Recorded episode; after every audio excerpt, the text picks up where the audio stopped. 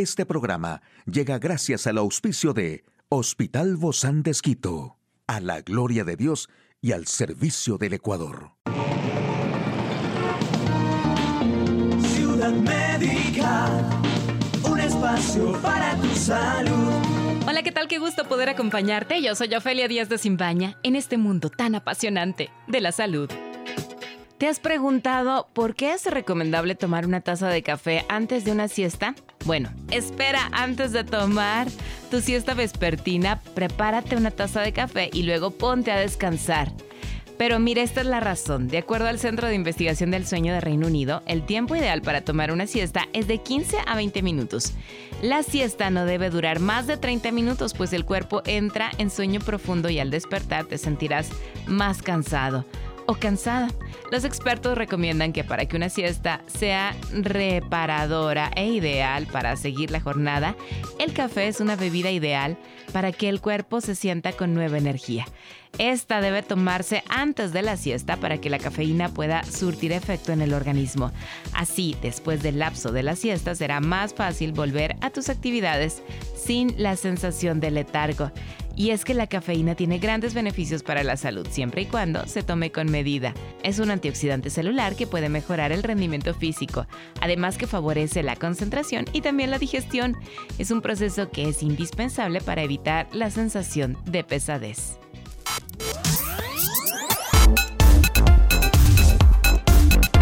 De la información más actual en el campo de la salud. Pocos países en el mundo otorgan baja médica por la menstruación. La mayoría de los supuestos beneficios de las fórmulas para bebé carecen de respaldo científico.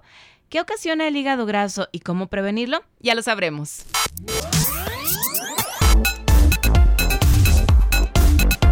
La baja médica por dolores de la menstruación es una rareza en el mundo. Entre el 45 y el 95% de las mujeres y personas que menstruan sienten dolor durante el periodo. Una de cada cinco además sufre dolores incapacitantes. Por esta razón, pocos países, principalmente asiáticos, han permitido la baja médica por menstruación. Pero España se convirtió en estos días en el primer país europeo en implementarla. El Congreso de los Diputados español aprobó definitivamente un proyecto de ley que contempla una baja menstrual para las mujeres que sufren menstruaciones dolorosas, una primicia en Europa. La ley no precisa la duración del permiso médico.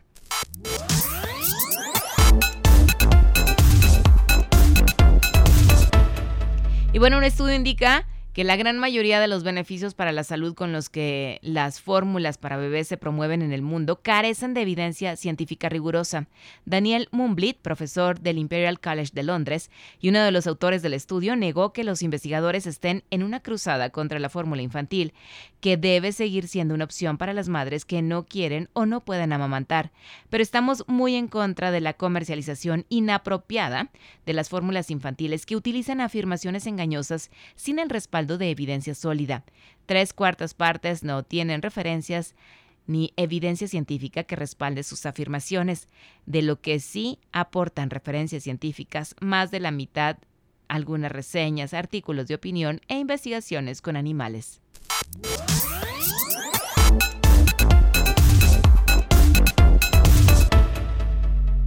Y por otro lado, promover el adelgazamiento por medio de dieta y ejercicio debe ser gradual, con un ritmo de pérdida aproximado de un kilogramo menos por semana. Existe en nuestro territorio un incremento en la prevalencia de diagnósticos de esteatosis hepática y esto debido a una alimentación copiosa en carbohidratos y grasas de mala calidad. También en la acumulación excesiva de grasa, en el hepatocito, y aquí incluso sin consumir bebidas alcohólicas podemos desarrollarla. Teniendo en cuenta la predisposición que se da con mayor frecuencia en los pacientes obesos, también puede presentarse en personas delgadas, con una inadecuada distribución de su masa corporal y que no se alimentan con alimentos ricos en fibra, por lo que ser delgado no es sinónimo de saludable.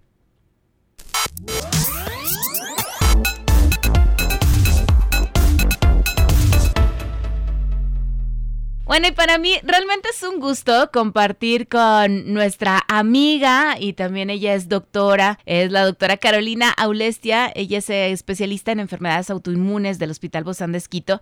Gracias, Caro, por acompañarnos el día de hoy y hablarnos del síndrome de Guillain-Barré, un síndrome que eh, el diagnóstico también puede ser muy abrumador, pero pero también hay esperanza. ¿Cómo estás, Ofelia? Mucho gusto. Gracias por invitarme a tu programa. Siempre es un gusto estar acá. Sí, mira, bueno, hablando un poco del, de este síndrome, em, es un síndrome raro, no es una cosa afortunadamente eh, muy frecuente, eh, pero cada vez, digamos, se, ha escuchado más, eh, mucho incluso a raíz del COVID.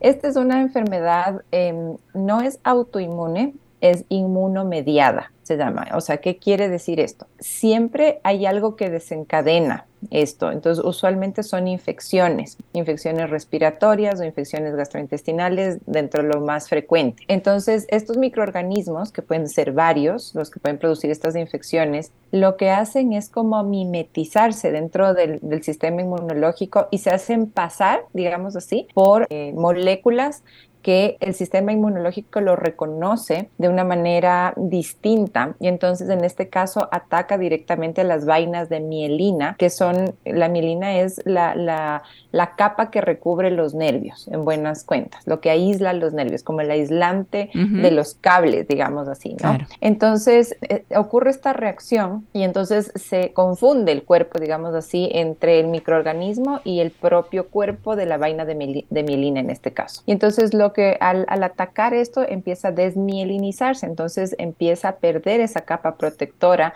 los nervios y pues se da todo el cuadro em, que es muy llamativo, ¿no? Entonces, ¿qué es lo que tenemos principalmente como síntomas, ¿no? El, el, el, eh, en el Guillain-Barré empieza usualmente como por pérdida de fuerza puede, no hay un patrón muy específico porque además hay varias variantes del Guillain-Barré, pero lo más típico es que el paciente empieza a perder fuerza, principalmente como que desde la punta, eh, digamos, de los pies y de la punta de las manos hacia adentro, hacia arriba, va ascendiendo el tema. Es decir, ¿no se empiezan a sentir los movimientos de los dedos? O sea, más bien es como van perdiendo fuerza, en los nervios, en, la, en, las manos, luego progresivamente va ascendiendo esto y puede comprometer incluso em, el tronco, digamos, abdomen y tórax, y ahí ya se vuelve mucho más eh, grave y complicado porque puede comprometer los, em, los músculos em, eh, de la respiración, por ejemplo. Entonces. Es decir, que no se pueden mover, ¿verdad? Porque si pierden sensibilidad, obviamente no se pueden mover. Ya no se pueden mover y pueden efectivamente quedarse eh, cuadriplégicos, digamos así, ¿no? Entonces... Em, ¿Y esto es muy eh, rápido? Eh, Caro, ¿esto, es, ¿esto se hace muy rápido? Es un avance rápido, sí. A ver, usualmente el, el, cuadro empieza dos a cuatro semanas después de la infección. Y como te decía, las infecciones pueden ser varias y en este último tiempo una de las infecciones más comunes ha sido el COVID. Entonces sí se ha tenido varios casos de Guillain-Barré post-COVID. Hay que tener un poco ese antecedente de lo que pasó previamente y se empieza a tener este, este cuadro progresivo. Inclusive, o sea, esto sí es una emergencia, ¿verdad? Médica. Sí, sí, sí, es una emergencia porque como te digo, si es que eh, va progresando y la progresión puede ser incluso en cuestión de horas, este, si llega a comprometer músculos respiratorios, el paciente va a necesitar ingresar a una terapia intensiva y tener un apoyo ventilatorio, porque claro, ya no puede controlar los músculos de la respiración y eso puede ser muy grave. Así como es de rápido, como, como avanza esto, también se puede frenar. O sea, em, es bien importante poder reconocerlo a tiempo. Si hay terapias que se pueden em, utilizar, son terapias Em, complejas, digamos así. Una de esas, por ejemplo, es tener que hacer un lavado de la sangre, que, eh, básicamente, digamos, es una, em, se llama plasmaféresis y esto es como una especie de diálisis, es decir, se saca toda la sangre del paciente, se le lava y se le vuelve a meter para limpiar todos estos anticuerpos que se están formando y que deje de atacar. La otra es usar un em, medicamento que se llama la inmunoglobulina. El tema de la inmunoglobulina es que es un medicamento em, muy costoso, entonces es difícil, de difícil acceso. Eh, pero se puede intervenir. Ahora, eh, cómo va a evolucionar el paciente es algo que no sabemos. Eso es individual en cada caso. No podríamos decir que a todos los pacientes les va bien. Depende mucho de qué tan rápido se haya detectado el, el síndrome Em, de la variante que sea, porque hay, como te digo, muchos tipos de variantes, este, em, y de ahí es un tema muy de cada organismo. Entonces, fíjate, em, el 50% de pacientes se va a recuperar y va a ser una persona sana completamente. el 80% de pacientes va a volver a caminar porque esa es una de las, de las cosas más complicadas, digamos. Em, pero fíjate que sí hay un 10% de pacientes que pueden quedar con secuelas y secuelas graves. Entonces, eh, incluso llegar a ser mortal, muchas veces, independientemente de todo lo que se haga, de, hacer plasmaféresis, de poner inmunoglobulina, em, este proceso llega, lleva su propio ritmo, digamos así, y puede no ser suficiente e incluso llegar a ser mortal. ¿De qué depende entonces eh, que el organismo reaccione a favor o que, o que la evolución o el tratamiento sea más complicado que otros?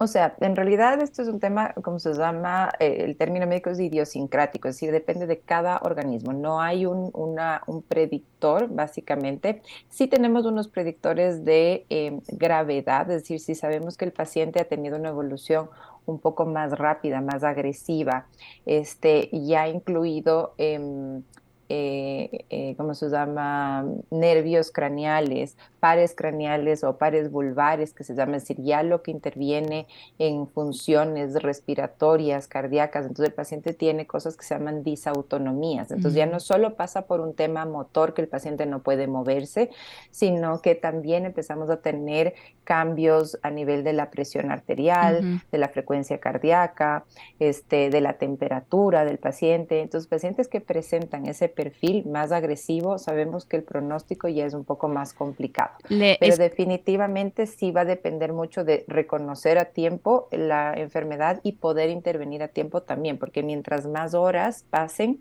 es más difícil frenar el proceso. Y esto puede pasar a cualquier edad, ¿verdad? Porque escuchaba el caso de una niña que, que su mamá, mm, bueno, le dijo, ¿sabes qué? Tengo dificultad para tomar el lápiz. Y esa noche eh, tuvo que, llamar a su mamá porque se cayó de la cama porque ya perdió la movilidad, ¿no? De, de, sus piernas, de su tronco. Y, y, horas más tarde ya no podía abrir los ojos. La mamá le abría y solo veía la, lo blanco, ¿no? Estos son los músculos. Entonces, claro, por ejemplo, esa es una progresión rápida y para que ya comprometa inclusive musculatura facial, es, es un caso complejo. ¿no? Y, es, y es niña, o sea, digo, en cualquier edad puede suceder. Ah, sí, sí, esta es una respuesta inmune que puede ocurrir a cualquier edad, definitivamente. Parece una este pesadilla eso, ¿no? Porque estás bien y de repente empieza todo a, no, no funcionar. Sí, sí, sí, es, es, es impresionante desde el punto de vista del paciente porque además fíjate que la parte sensitiva no se altera, o sea, el paciente siente, está consciente completamente, pero eh, no puede mover, básicamente no tiene control sobre su cuerpo pero nadie puede prevenir quién, quién va a tener esto. ¿Cómo podemos quizá eh, salir de esto un poco más alentados, pero sí